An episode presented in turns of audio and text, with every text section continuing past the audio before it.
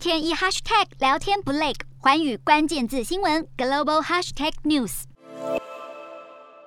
日本首相岸田文雄召开记者会，宣布即将解除东京等十八个都道府县的防止疫情蔓延措施。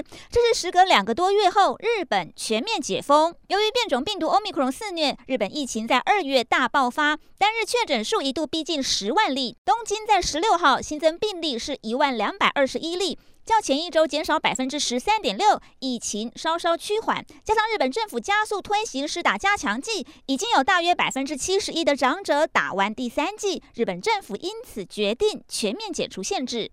日本病毒学专家表示，虽然 Omicron 疫情还没结束，而且新变种随时都可能出现，但不断实施的防疫限制对日本民众已经失去效果。日本现在需要的可能是全然不同的防疫策略来遏制病毒传播。